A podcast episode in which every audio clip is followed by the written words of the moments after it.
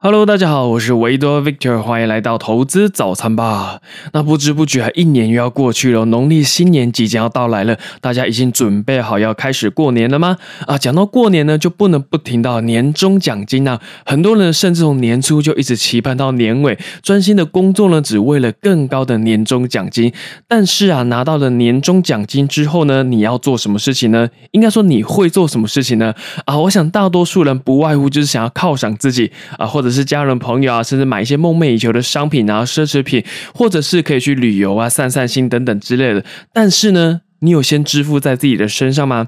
我觉得这个就跟每一个月领到的薪水是一样的哦。一个好的理财顺序应该是你要先储蓄，再去做消费。我觉得这个也适用于任何的奖金上面呐。不管你的年终领到了没，然后你想好要怎么去用，怎么去规划。今天呢，我要跟大家分享我的年终奖金计划。那我也会带给大家规划的一个优先顺序啊，希望对你们有帮助。那也欢迎跟我分享你的年终奖金会怎么运用哦。那首先呢，就像我说的，一开始你要先投资在自己的身上，但是你要投资之前呢，你必须要先做好理财。做好理财呢，你就要先理好你的债务。所以我们的第一顺位要先去思考，你有没有债务，要先把债务还掉，或者至少你要先还掉一部分呢。那我本身呢是没有房贷呀、信贷、车贷、学贷等等这些债务的，所以呢，我在这边的规划比例就是零。但是啊，如果你身上本身就有一些债务，那该怎么办呢？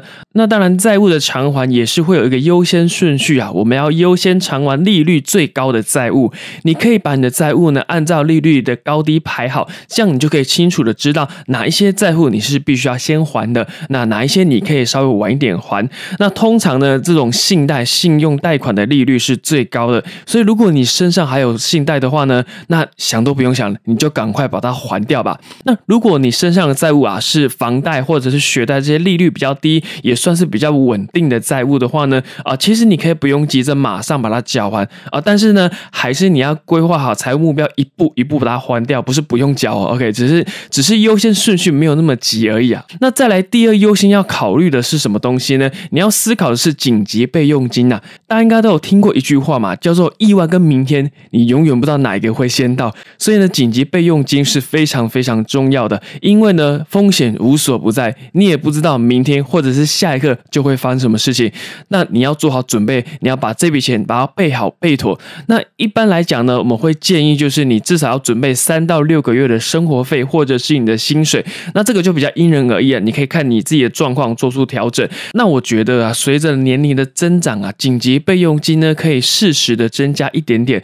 那我本身啊是已经有存有六个月的紧急备用金了。那就像我说的，随着年龄的提高，我也会希望紧急备用金可以再多一点点，所以呢，我会规划百分之十的年终奖金到我的紧急备用金账户，以备不时之需。如果啊，你的紧急备用金还不够的朋友啊，你一定要规划这笔钱到你的相关账户哦，因为呢，这个是非常非常重要的。有时候可能计划赶不上变化，但是如果你有做好准备的话，你反而可以把风险降到最低哦。好，那债务跟紧急备用金我们都规划到了，再来就是投资了吗？我觉得呢还漏掉了一项，那就是呢每一年我们都必须要缴的各类的税务啊，尤其是个人的所得税啊，哎，这个是蛮重要的哦，因为啊，如果你没有先预留你要缴的税的话，哎，到时候缴税你才去筹钱，或者是呢你把你的投资部位卖掉一部分拿去缴税，这个对投资是一件非常非常伤的事情哦，所以呢你要因应自己的财务状况预留你要缴的税，那我个人。这边呢会先预留十趴来应应明年要缴的相关税务，你也可以参考去年缴了多少税金来决定你要预留多少，不要把钱都拿去吃喝玩乐，啊，到时候你就会后悔莫及了。那债务、紧急备用金还有预留的税都已经预想好之后呢，再来就是投资喽。那我个人的规划是百分之七十的钱呢，都会到我的投资账户拿去做投资。哎，你会发现有超过一半以上的钱，对吗？因为啊，除了投资是一件非常非常重要的事情之外呢，对我来讲，其实你把钱花出去就没有了。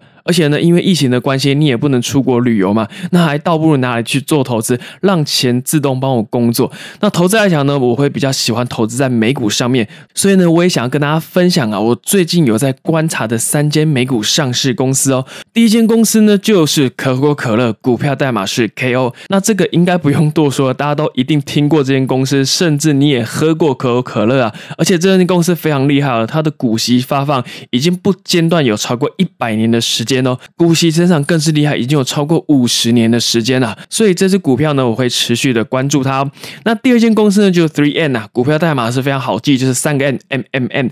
那这间公司呢，大家也一定听过，甚至呢是 Three N 的忠实客户，办公的好伙伴们啊，比如说呢什么便利贴啊、挂钩啊、胶带啊等等之类的东西。那这间公司也非常厉害，它的股息呢也是连续发放超过一百年都不间断哦，然后股息身上一样超过了五十年。那第三间公司啊，我想跟大家分享，股票代码是 H R L，叫做和美尔食品公司。这间公司呢，大家可能相对会比较陌生一点。但是啊，如果你有去一些港式餐厅点一些午餐肉的相关的餐点，你就会知道哦，原来餐肉是他们家做的。那这间公司呢，除了卖肉品相关的东西之外呢，它旗下还有卖花生酱哦，比如说起笔花生酱，就那个有颗粒的那种啊，也是他们家公司的。那我这样讲，你可能就会比较认识这家公司喽。那这家公司也非常厉害，它的股息呢一样发放超过了一百年，股息成长也是超过了五十年喽。那我先跟他说一下，我不是鼓吹大家现在就要买这些公司啊，而是跟大家分享我在观察哪些公司。你们在做任何的投资决定之前呢，一定要做好功课。你真的够了解，你再去做投资会比较安全哦。好，那最后呢，最后一个要规划的就是孝心费用啊，因为快要过年了，所以难免会包一些红包嘛，可能会给一些父母啊、长辈啊，或者是你一些朋友的小孩等等之类的。所以呢，在这上面呢，我也会规划十 percent 的年终奖金在孝心费这个部分。那你们在规划的时候呢，也可以去想一下，哎，在以往过年的时候呢，你们大概花多少钱包红包出去？那这个也是要预留的钱哦。那最后呢，帮大家总结一下我的年终奖金运用的计划。是呢，呃，我的债务是没有，所以债务的部分是零趴。那紧急备用金呢，我会提拨十 percent 的奖金到我的紧急备用金这个部分。在预留相关我要缴的税金的部分呢，我也会规划十 percent 的年终在这上面。然后在投资的部分呢，我就占到了七十 percent 哦，七十趴。那最后的孝心费用呢，我会占十 percent。OK，那希望呢，大家都可以规划出很棒的年终奖金计划，兼顾投资跟理财的需求。那如果呢，你有相关的一些问题，也可以透过 Facebook 或者是 IG 私讯我，我们都可以互相的讨论跟交流哦。喜欢我的节目呢，要记得订阅，也欢迎分享给更多喜欢投资理财的朋友。那我们就下次再见喽，拜拜。